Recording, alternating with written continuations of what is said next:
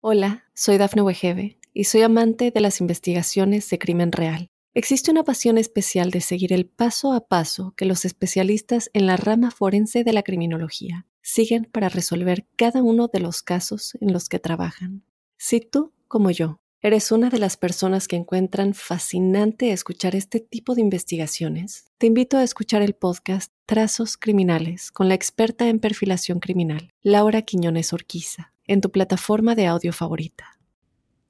Para los Piscis, a la llegada de este mes de septiembre, un saludo muy especial. Quería contarles que Saturno sigue pasando allá por su signo, al igual que Neptuno. Saturno les recuerda la importancia del orden, de la medida y del tiempo, sobre todo a quienes nacieron en la última semana del mes de febrero Sí, esa semanita, esa semanita. Tienen mucha turbulencia, mucha intranquilidad.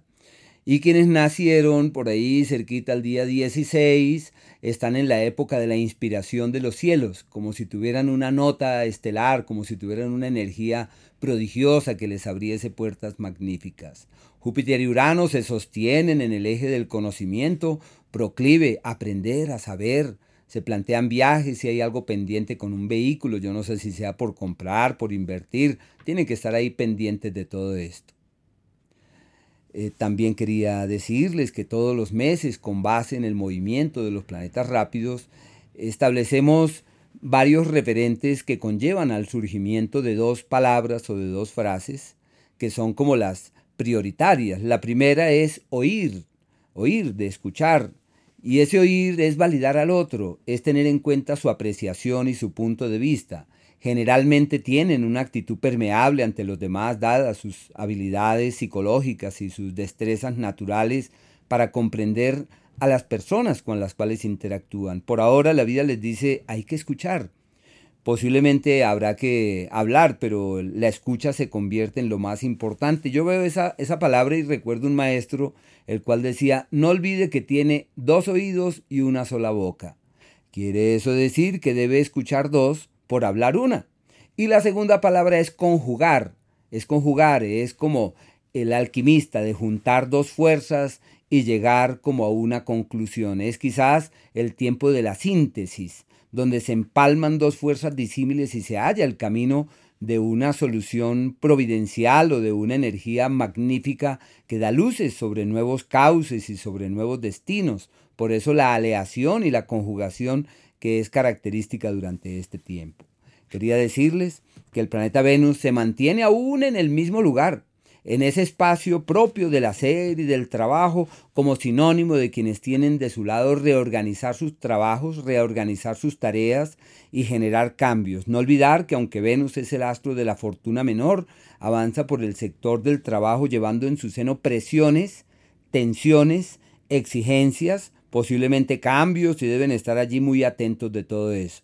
Ese pasaje de Venus por este sector a la luz de esas presiones puede convertirse en foco de malestares y de situaciones descontroladas en la salud. Ojo con el azúcar, con los descuidos, hay que colocar un límite, hay que estar ahí muy pendientes para que las energías se orienten de la mejor manera y para que los resultados en verdad sean los esperados.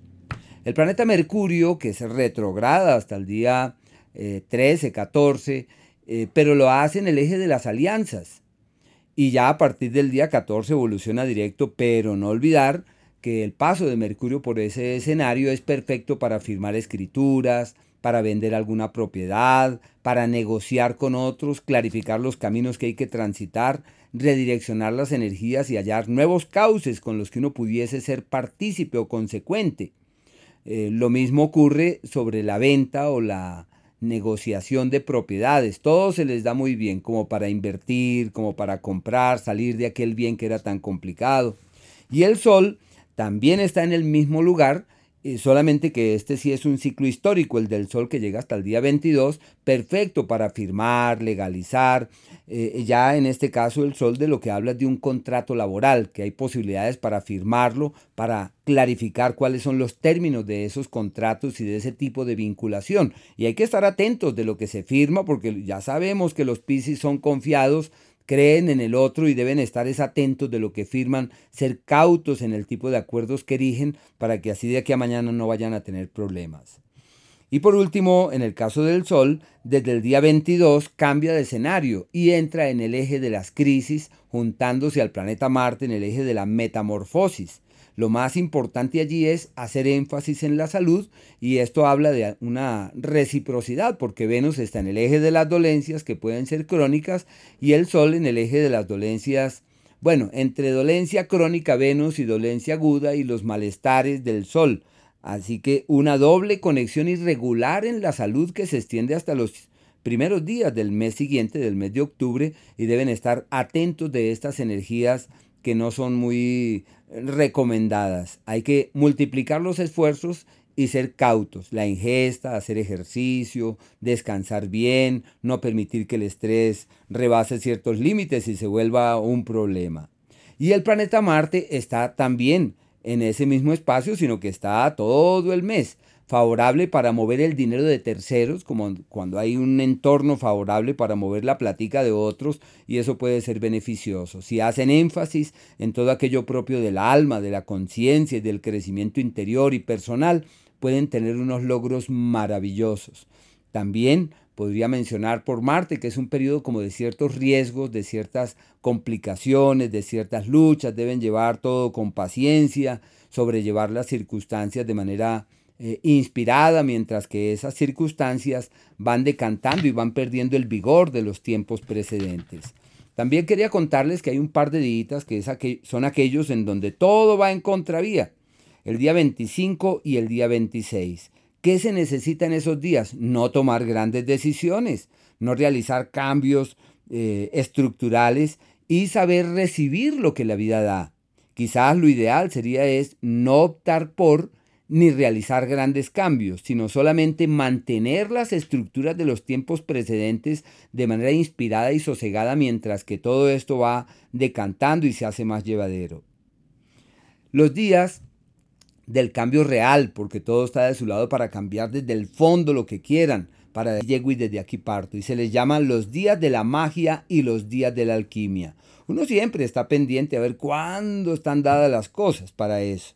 Y ocurre luego de la luna nueva. La, luna nueva se produce el 14 y desde el mediodía, desde la 1 de la tarde del día 15, el 16 y el 17 son los días perfectos para hacer un eh, hasta aquí y un desde aquí. Es muriendo a una vida y cambiando desde las raíces otras.